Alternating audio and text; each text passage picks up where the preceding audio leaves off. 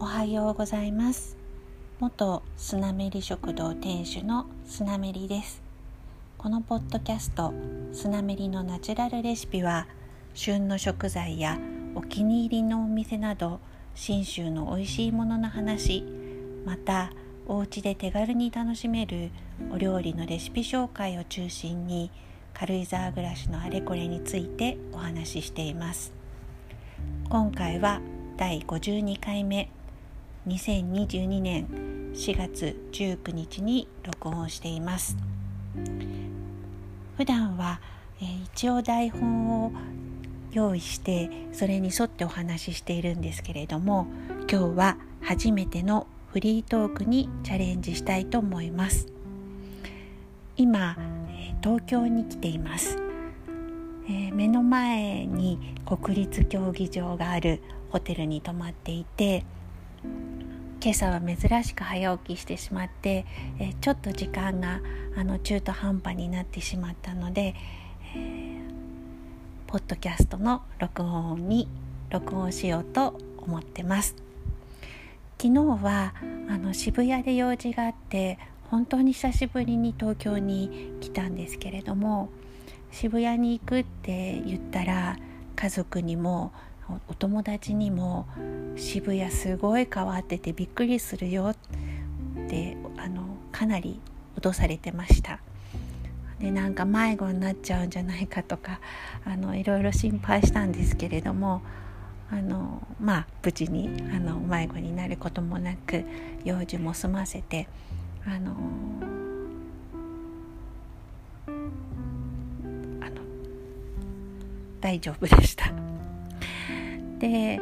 あの渋谷表参道青山の辺りはやっぱり東京の中で私は一番好きな場所好きなエリアでまあ学生時代にあの過ごした街っていうこともあるしあとまあどんどんどんどん街の様子が街の様子が変わっていく変化があの早いあのエリアだと思うんですけれどもなんかそれが、うん、まあそれを、まあ、好きに思う人とあのいつも変わらない街が好きな人とそれぞれだと思うんですけれどもこうあのどんどんどんどん変化していく街っていうのはやっぱり活気もあってあのあなんかあ今はこういうんだなっていうのが街歩いてるだけでも分かってすごく楽しいなと思います。であの青山の辺りであの食ご飯を食べなきゃいけない時ってあの大体私はクレヨンハウスのあの地下にあるレストランかあのシティショップであの食べることがほとんどなんですけれどもで昨日もあの夕ご飯一人で食べるのにシティショップに行ったらあの5月に青山のお店は閉店するって書いてあってああそうなんだってちょっとあのがっかりというかああそうかという気持ちになりました。まあ、シティショップは渋谷やあの東京東京駅の方に新しいお店もできたみたいなのであのまた行くことはできるんですけれども、うん、こうそういうふうにあのどんどん変わっていく街っていうのは自分のお気に入りのお店もなくなったりすることなんだなと改めて思いました。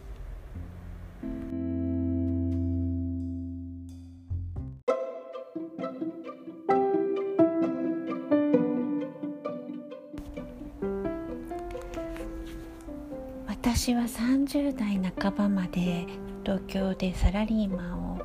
やっていてで30代半ばの頃に田舎暮らしに憧れて那須に移住したんですね。で那須で7年ぐらい暮らしてその後に熱海に引っ越して熱海でまた数年暮らしてでその後に今度は軽井沢にあの引っ越してきました。でその間もあの東京には家があってでまあその家に月に1回か2ヶ月に1回ぐらいは行くような感じでまあ日拠点生活っていうのを十数年あの続けてきました。なのであの病まあまあしょっちゅう通わなきゃいけない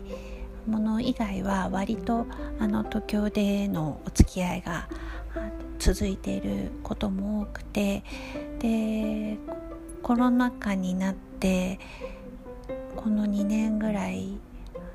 東京に頻繁に来ることが本当に減ってしまってで今回またまたまどうしても来なければいけない用事があったので、えー、泊まりで2日間みっちり予定を詰めていろんなところに回ろうと思って来ています。で昨日は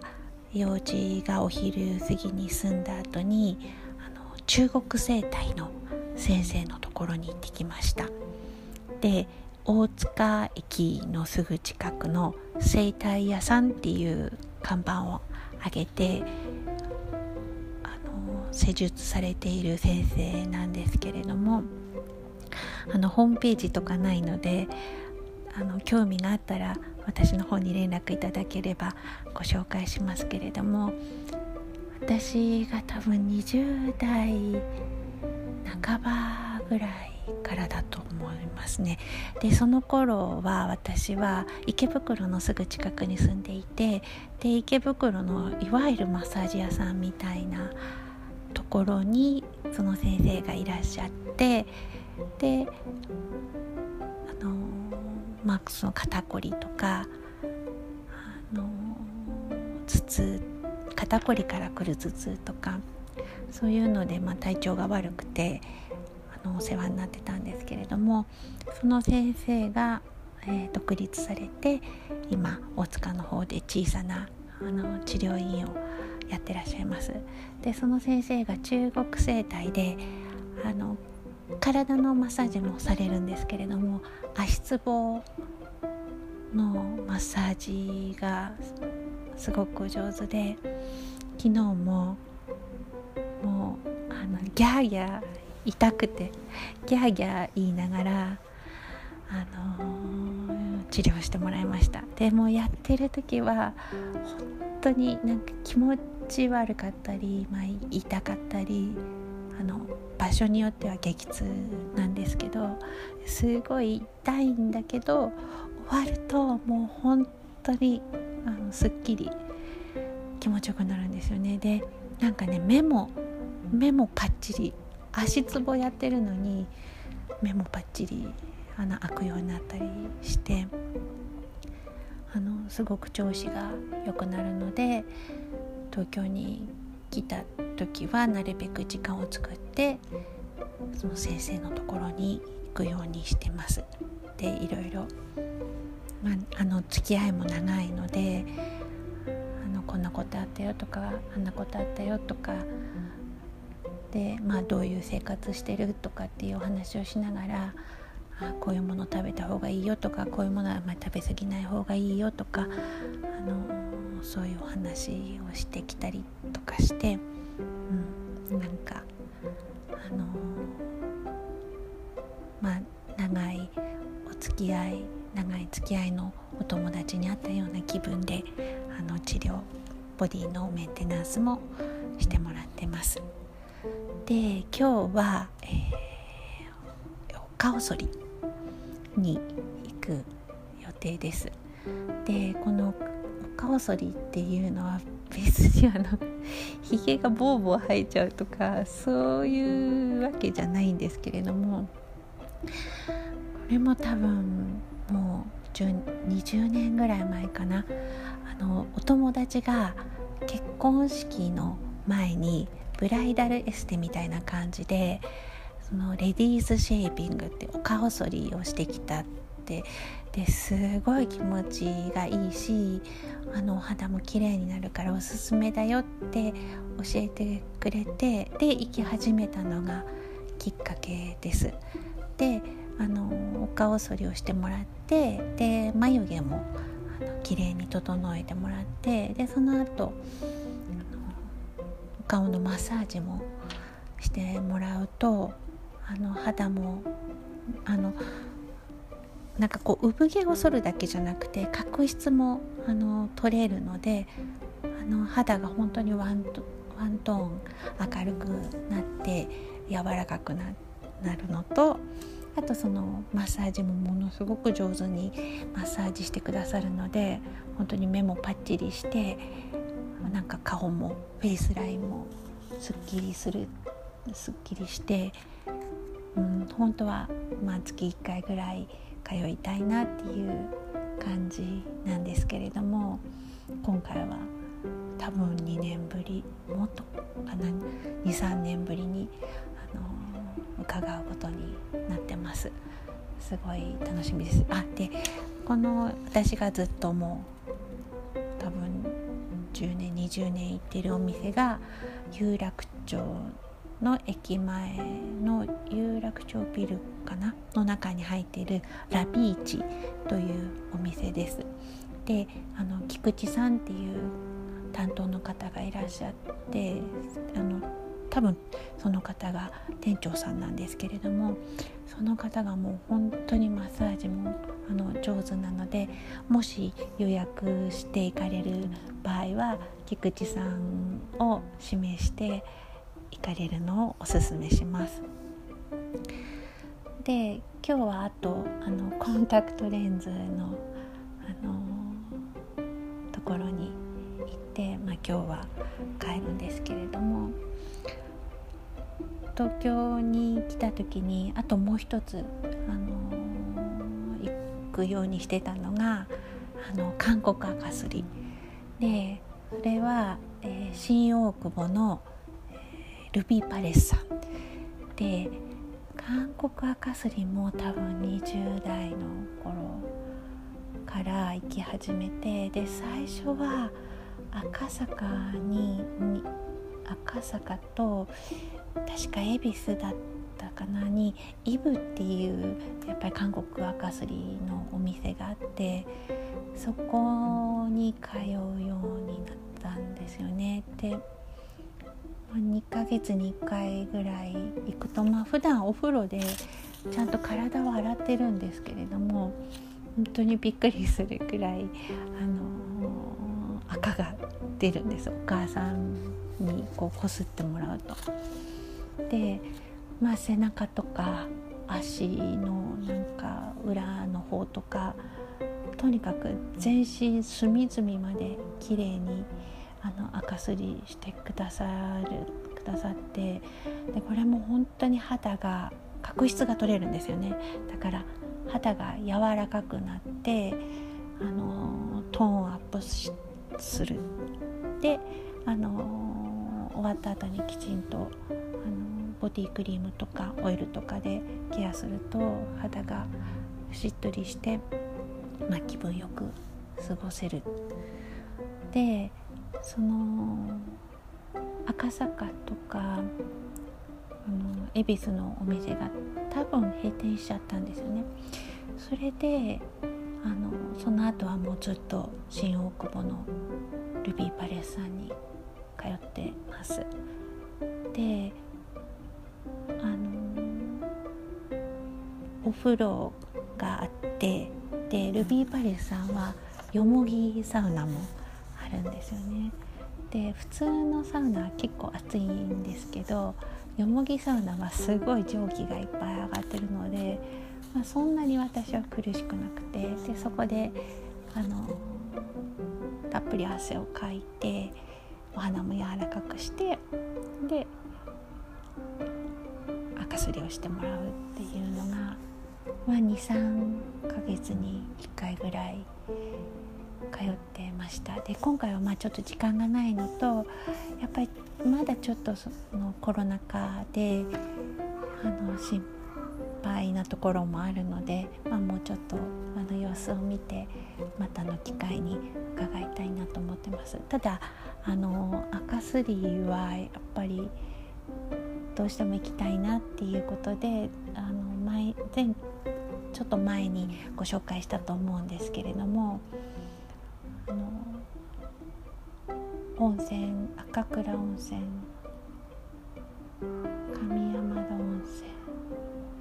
上山田温泉ですねであの赤すりしてくださるところを見つけてそこにも行くようにしています。で私はなんか美容についてあれこれ言えるほどあのちゃんと美容をやってるわけじゃないんですけれどもまあ本当に20代の頃からあのいろいろ難しいことはできないし続けられないしそんなにお金も美容に対してかけられないのでであの美容院は月に1回はできれば3週間に1回ぐらい必ず行くようにする。まあショートカットだから髪がすぐボボーになりやすいっていうのもあるんですけれども美容院には月に1回は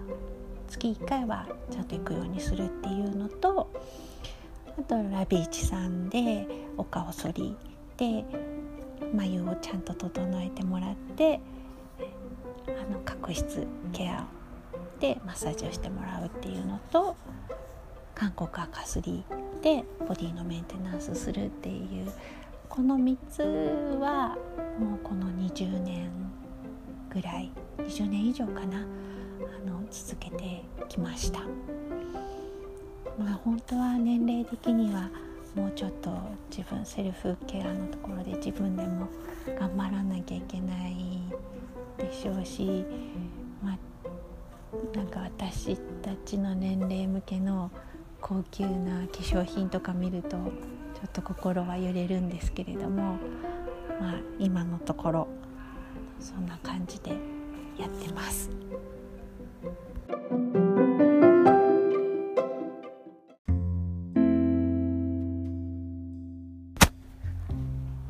そろそろ出かける時間になったのでこの辺で今日は終わりにしようと思います。初めてのフリートークやっぱりすごい難しかったです。ちょっと聞き直して聞きな聞き直しながら録音してるんですけどどうしても詰まっちゃったりあと「あの」っていうのがすごいいっぱい「あのあの」って言っちゃいますね。ちょっとお聞き苦しいところがあったと思いますが精進したいと思います本当はフリートークでポッドキャストもできるようになるともうちょっと更新頻度も上げられるんじゃないかなと思うんですけれども、うん、よく今後どうしていくか考えたいと思います。で今日はこれからあの出かけてお顔剃りをしてであとコンタクト屋さんに名車さんにかかってコンタクト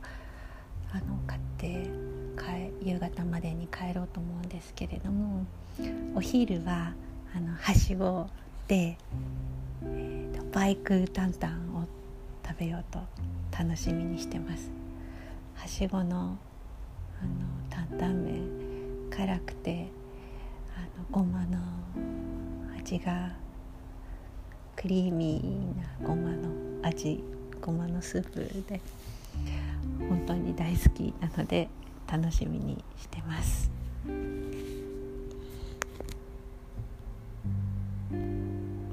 えっ、とじゃああの締め締めの挨拶をします、えー、このポッドキャスト「スナメリのナチュラルレシピ」のツイッターアカウントはスナメリポッドキャスト。インスタアカウントはスナメリアンダーバーポッドキャストです。